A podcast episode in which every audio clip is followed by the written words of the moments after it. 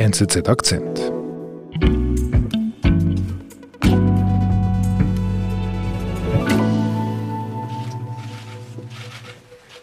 Last week, uh, the Swedish security policy deliberations were concluded. Der 16. Mai, das ist ein einschneidender Tag für Schweden. Die Ministerpräsidentin Magdalena Andersson, die tritt vor die Medien und sie gibt eine Änderung der Sicherheitspolitik der letzten 200 Jahre bekannt. Jetzt nämlich will Schweden der NATO beitreten. After the debate, the government of Sweden formally decided to apply for NATO membership. Und da hat man eigentlich gedacht, ja, das ist eine Formalität, das ist von allen Seiten gewünscht und das geht schnell. Mhm. Und so ist das nicht, denn es ist unerwartet Widerstand aufgetaucht und zwar aus der Türkei. Mhm. Warum die Türkei? Die Türkei, die wirft Schweden vor, äh, die Kurden und damit auch kurdische Terroristen zu unterstützen. Mhm. Und es gibt da eine Abgeordnete im schwedischen Parlament, die selber kurdischer Abstammung und die ist der Türkei ein besonderer Dorn im Auge. Mhm. Jetzt ist aber das Problem mit dieser Abgeordneten, dass die äh, in der jetzigen politischen Lage in Schweden im Parlament das Zünglein an der Waage ist. Das heißt, was sie entscheidet, das kann matchentscheidend sein für Schwedens NATO-Beitritt.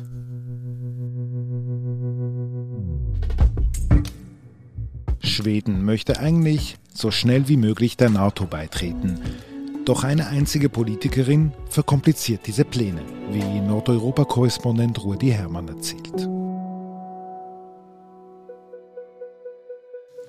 Omröstningen har utfallit med 101 ja-röster, 173 nej-röster, 75 ledamöter... Ja, wir sind jetzt da im schwedischen Parlament und das ist auch ein besonderer Tag für Schweden. Har kammaren godkänt förslaget att utse Magdalena Andersson till statsminister. Es ist das erste Mal, dass eine Frau zur Ministerpräsidentin gewählt worden ist. Mhm. Wann war das? Das war Ende November im letzten Jahr.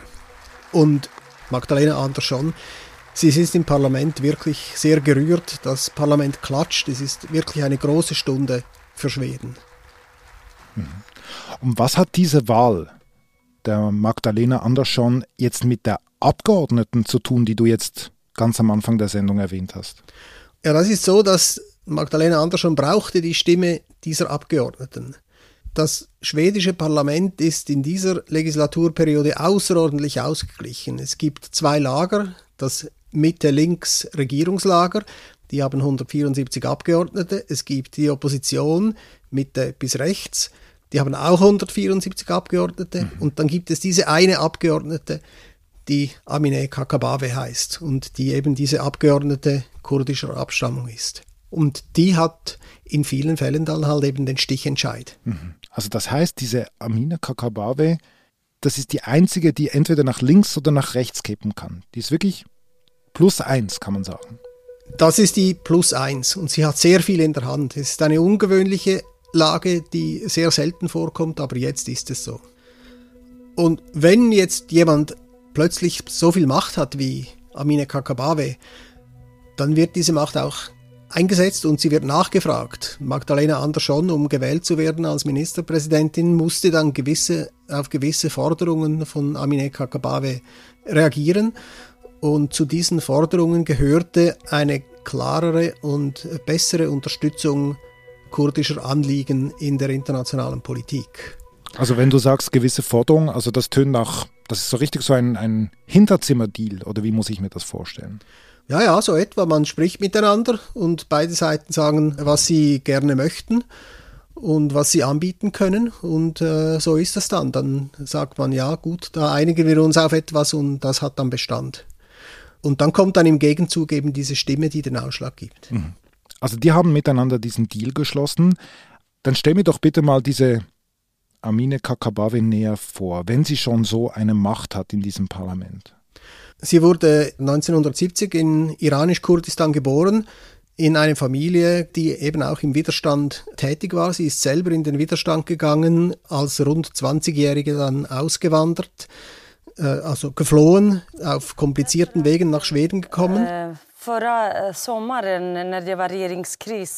Und hat sich politisch angefangen zu engagieren, ist in eine Partei eingetreten, die ex-kommunistische Linkspartei, ist über diese Partei dann ins Parlament gewählt worden und hat sich zuletzt mit dieser Partei dann überworfen, ist aber im Parlament geblieben als unabhängige Abgeordnete. Und natürlich brennt ihr Herz für die Kurdenfrage, für die Rechte der Kurden. Äh, sie setzt sich auch für andere Dinge ein, für äh, die Gleichstellung von Mann und Frau, für das Verhältnis der Geschlechter in Schweden und so weiter. Aber die kurdische Sache, die ist ihr wirklich sehr, sehr wichtig.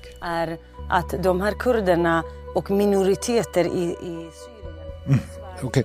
Und das holt sie heraus. Also sie holt in diesem Deal eine Art Bekenntnis zu einer pro-kurdischen Politik von Schweden.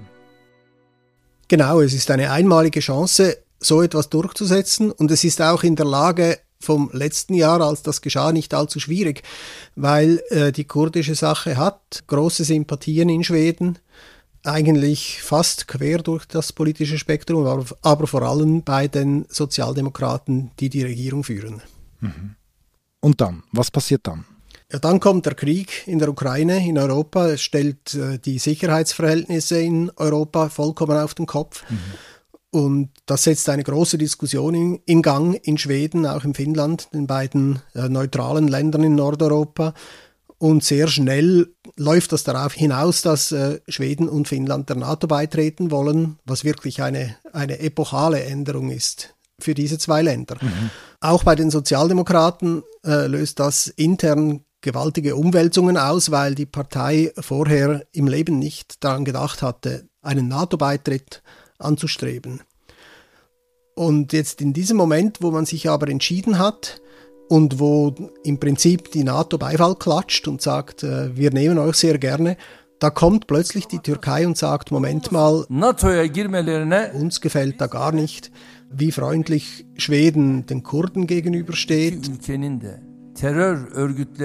Wir haben da sehr große Bedenken, so jemanden in diese Organisation aufzunehmen. Da muss sich was ändern.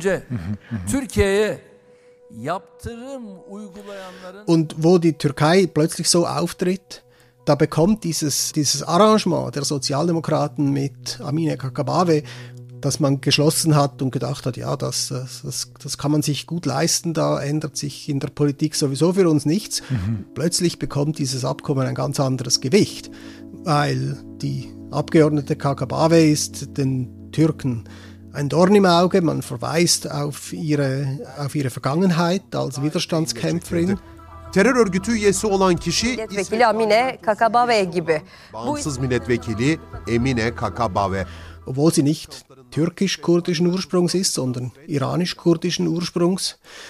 Aber äh, sie wird zu einer Art Feindbild in der Türkei. Sie wird durch die Medien geschleppt. Man sagt, seht ihr da, was die Schweden für ein Land sind und äh, wollen wir die in der NATO und so weiter. PKK destekçisi Amina Kakabave iktidardaki Sosyal Demokrat Parti'ye hükümet kurma Das heißt, ist, im Prinzip ist, ist das alles eine Steilvorlage für die Türkei und für äh, Präsident Erdogan Forderungen durchzusetzen. İsveç hükümeti bana PKK-YPG'ye destek sözü vermişti. Şimdi Türkiye'yi ikna etmek için bundan vazgeçmeye meyletti.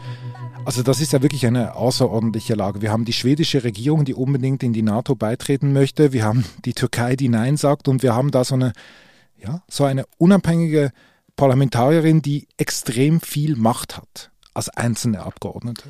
Das ist so und es ist eben deshalb umso komplizierter, als bei einer Neuaufnahme von Mitgliedern in die NATO es ja so ist, dass alle bisherigen Mitglieder einverstanden sein müssen. Das heißt, die Türkei hat äh, faktisch ein Veto. Und solange sich die Türkei nicht bewegt und die Türkei sagt, solange Schweden sich nicht bewegt, geht da gar nichts. Mhm.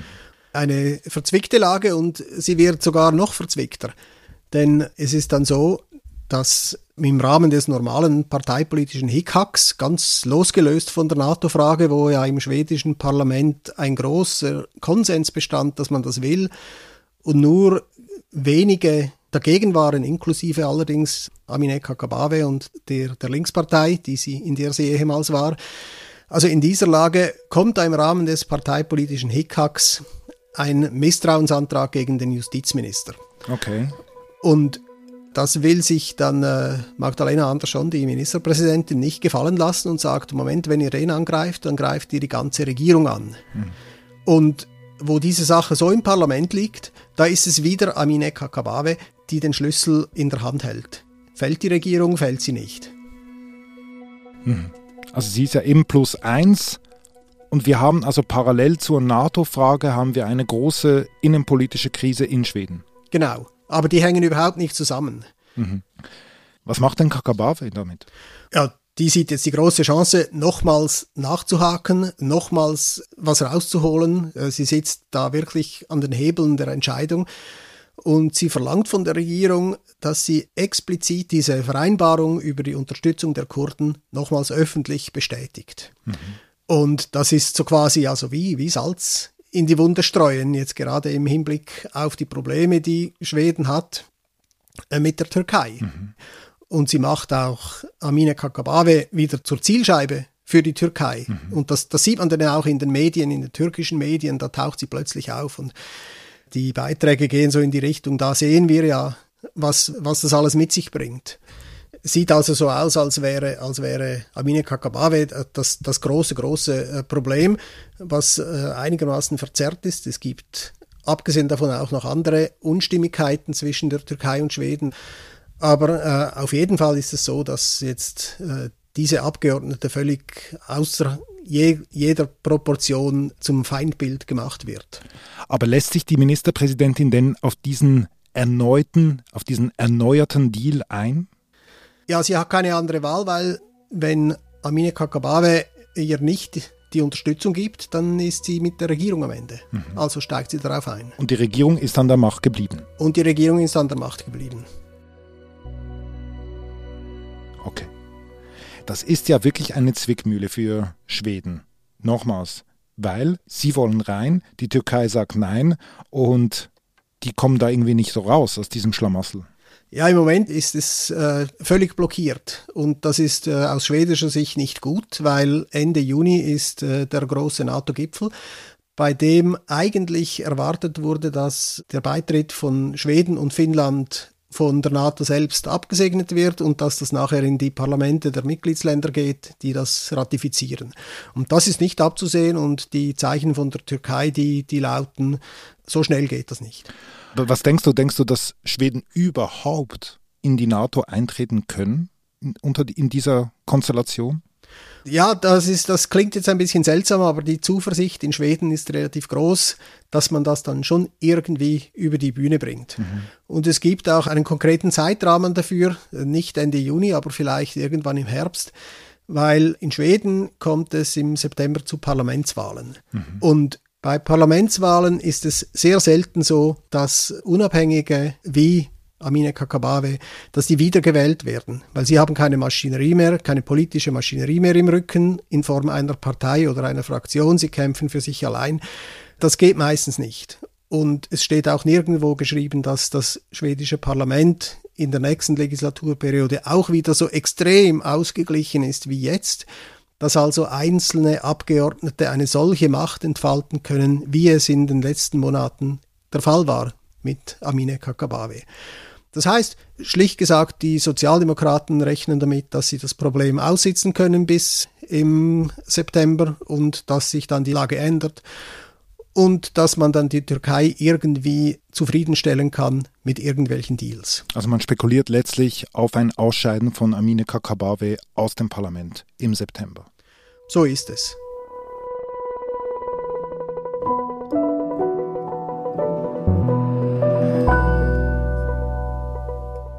Lieber Rudi, vielen Dank. Danke euch.